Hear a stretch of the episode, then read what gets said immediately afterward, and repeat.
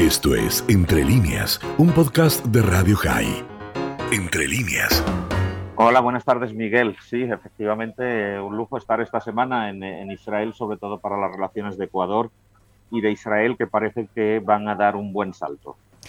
En este buen salto, Elías, claro, ¿no? Eh, primer presidente del Ecuador que llega a Israel, eh, una delegación de empresarios eh, más que significativa, la apertura de la oficina, de, eh, ¿cómo la han llamado? Oficina...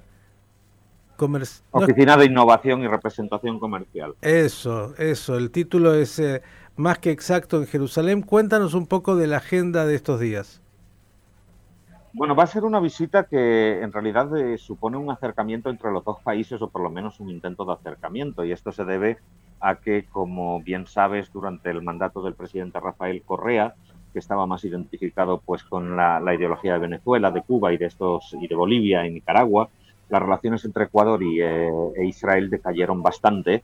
Incluso Ecuador llegó a retirar al embajador después de la guerra de Gaza en 2014 y, eh, y en los últimos años se han ido desarrollando con la llegada de Lenín Moreno en 2017 a la presidencia de Ecuador. Hubo una recuperación y esa recuperación, mm, bueno, no llegó a concretarse del todo en cierta medida porque llegó la pandemia del coronavirus y, ya sabes que se frenaron todas las, todas las iniciativas. Ahora el presidente Lasso lo hace desde una óptica de, de, la innovación, de la tecnología. Y estos tres días que va a estar aquí, básicamente están muy centrados en, en, tres asuntos. Uno es el asunto de la seguridad, que ha venido también a solicitar la cooperación de Israel en unos problemas que hay en Ecuador, sobre todo eh, en, lo que, en todo lo que tiene que ver con cárceles y seguridad interna. También viene a buscar inversiones para ese gran paquete de proyectos y de infraestructuras que han sacado bajo la bandera del, del programa Open for Business, eh, que lo está, presentado, lo está presentando por todos los países donde va. Lo hizo hace dos o tres semanas en Argentina también.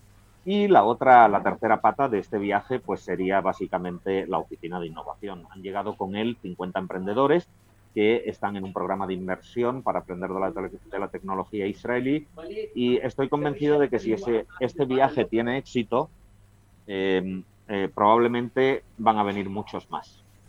Elías, eh, claro, Cuéntanos un poquito de los atractivos que tiene el Ecuador. ¿Es Ecuador un país eh, lo suficientemente estable hoy para pensar en, que inversores del mundo vayan ahí a, poner sus dineros y en estos inversores también israelíes?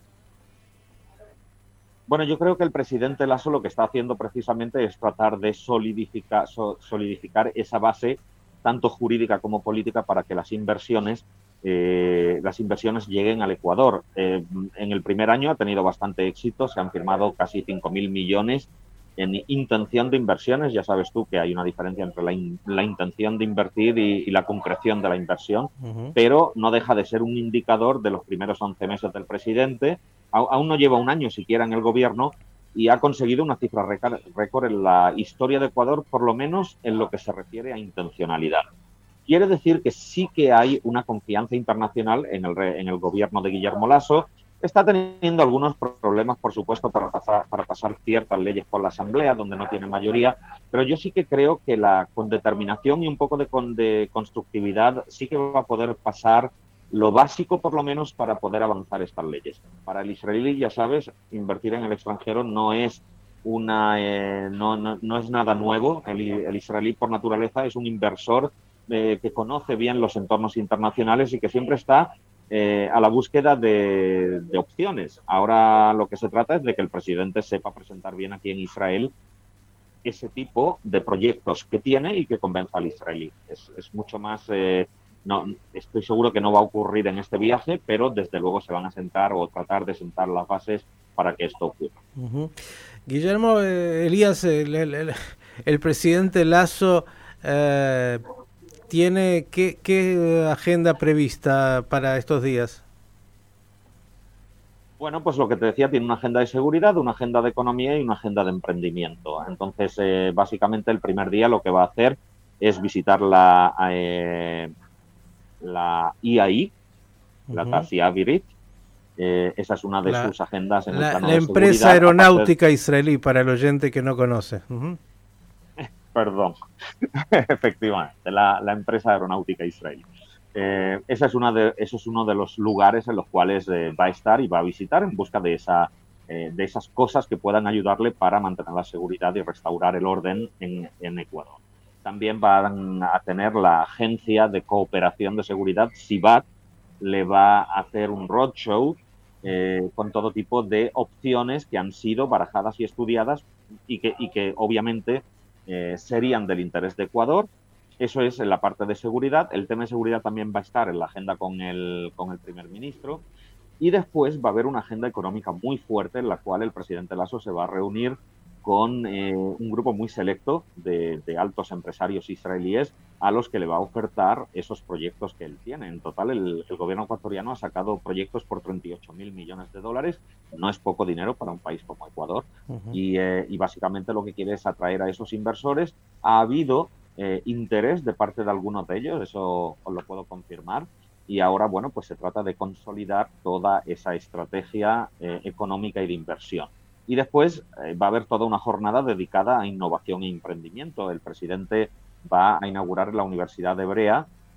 por el momento se trata de una inauguración simbólica, pero va a inaugurar la oficina de innovación de la que antes hablabas y después va a tener todo un debate con los emprendedores que, han venido de Ecuador. Y a continuación también va a ir a visitar el Startup Nation Central, que bueno, es el lugar casi hoy de peregrinaje para todo el que quiera aprender y replicar el modelo israelí, casi eh, con, un ángulo muy, que, muy periodístico, ¿no?